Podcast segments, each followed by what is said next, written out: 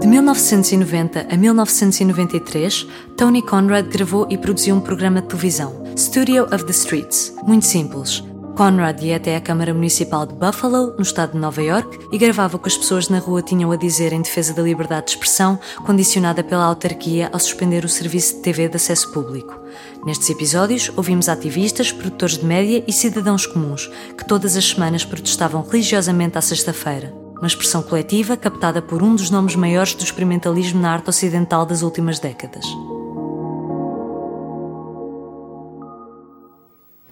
You're in a rush? Yeah. That big a rush? Well, we gotta have people tell what the what they think is important in the street here. What you think is important? Yeah, what's important to you these days? You can say that in a minute or two. I mean, it could take a long time, but you know, it could be, could be just a minute. Well, uh, what's important to me? yeah, Uh, and what lot- you know, and what people should hear, you know. oh, well, life, financial security, um, Wow, excellent, excellent, most know? excellent, yeah, respect, more respect for, for the female yeah. nowadays. I feel, you know, a lot of, lot of guys, you know, they should stop fooling around, you know, chill out. Take Yeah. It, take it easy, you know, try to settle down. Respect in many ways. huh? Yeah, you know, quit, quit, quit thinking with the penis and think with the brain. Wow, that's good advice. I'll tell you. That's the truth, but that's about it. That's the most, Excellent. those are my main priorities in life. Okay, we'll ask some other penises about that today too. Okay. Thanks a lot for that tip, though. Okay, see you. Hey. What is, what's going on in your neighborhood that people aren't talking about enough? Oh, we have a lot of heavy gang activity in our area. Is that right out there too? There is. Yes. Mm-hmm. Huh? Mhm. And What is, do you plus- know any of the gang names? I think the kid said it was BSP. I don't Yeah. know what it stands for. but they should tone it down or what? I mean, I mean, houses are getting broken into. Oh, Kids are definitely. having their clothes stolen off their back. Yeah. Kids are getting shot over there. Shot. Yeah. So there's, it's turning violent. Yes. Is that a recent development?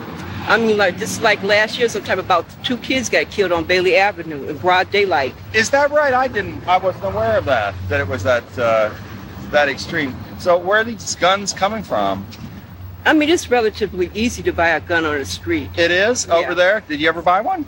No, but I know when I was growing up, you know, it's not that hard to get a gun on the street. You can just Uh-huh. buy it. Is that right? Uh huh. Have you lived over there a long time? I've lived there for about 15 years. Is that right? So that's long enough to see what's going on. You, Yeah. you know everything by that time, right? Used to be a pretty decent neighborhood. You can leave Uh-huh. Yeah. your doors unlocked, but not anymore. Well, that's why that's the way I see it in my mind's eye. I see a pleasant place over there.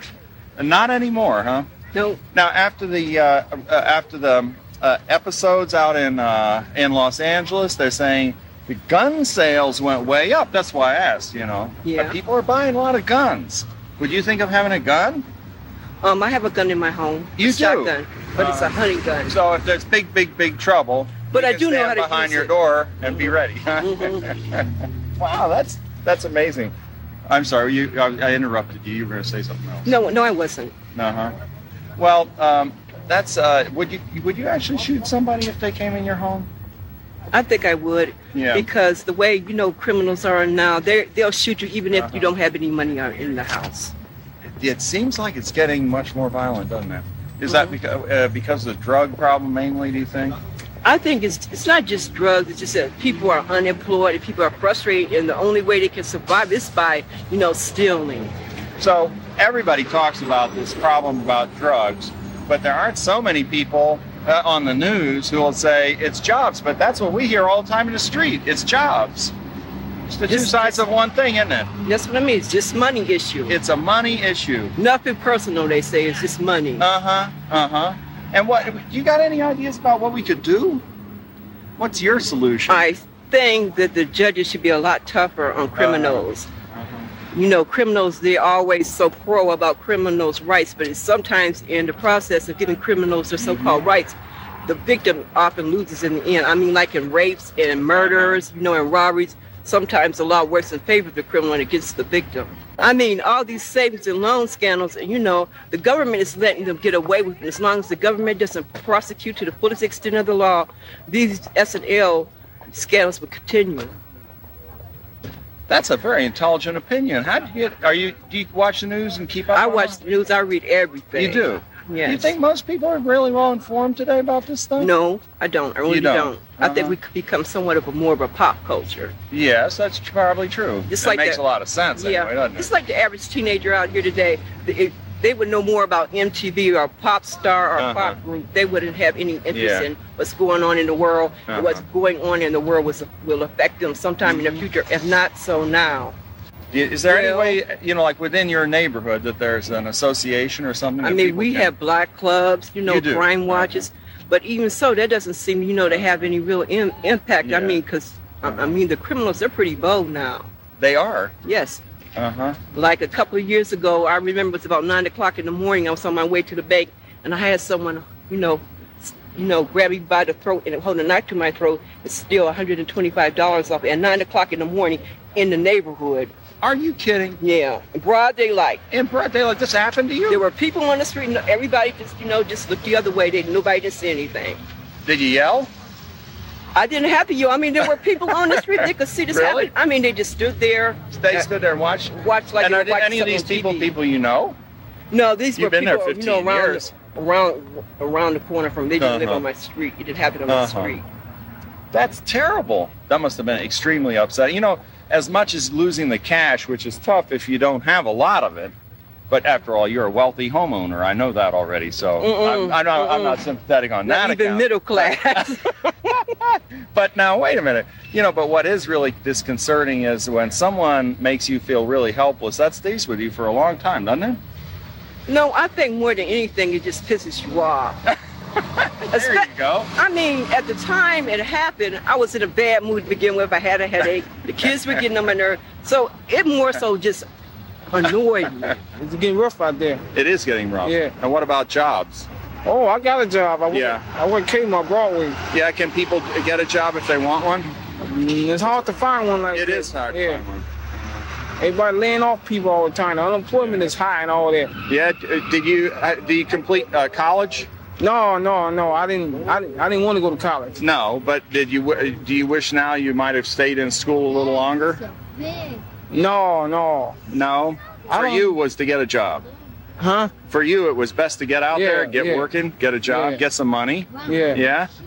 And things aren't so bad. No, no, no, not so bad. It for sounds me. like it sounds like you've got a, a family of people who really want things to work out here.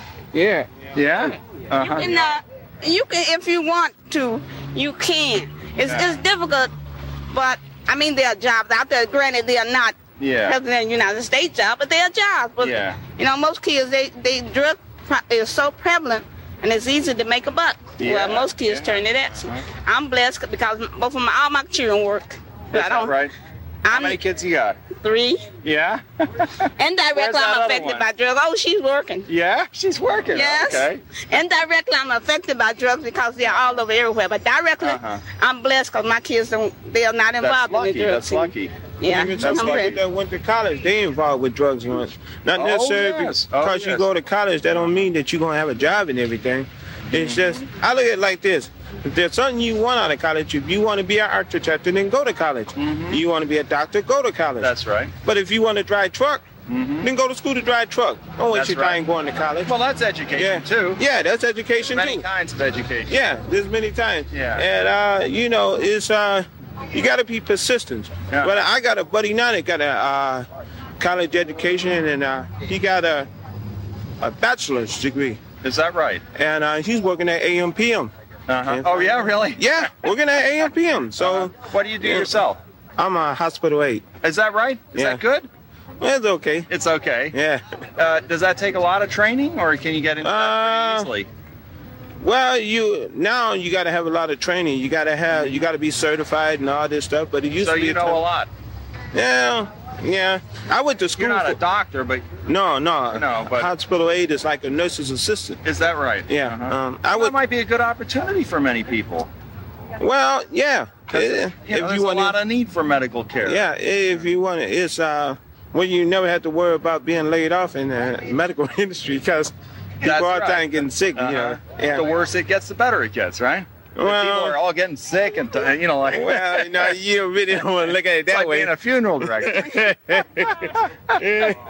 no, I'm sorry, I didn't mean it. you yeah. know. I think you just might as well just change the whole government. Yeah? Yeah. Change the whole government. How about a Everything. king? Everything. Not a king either. No. Everybody's out just to get money. Yeah. That's the way I think. Yeah. Everybody's out there to get money. They're not doing nothing. They're not doing. They're not helping people. Yeah. The mostly, mostly what it is is jobs going out. Just what? Jobs are going out, but they're Yeah. not staying. How can you keep a job here when uh, the Uh-huh. the government has got all the shipment coming in and everything and people's jobs and the union i don't see nothing in union either Mm-hmm. union just takes don't give they want more money Sounds what's pessimistic. yeah i just What are you gonna do? Com início a 12 de março, a exposição Tony Conrad é a primeira em Portugal sobre uma figura incontornável do mundo contemporâneo, para explorar em todas as suas camadas até 3 de julho na Galeria Culturgest.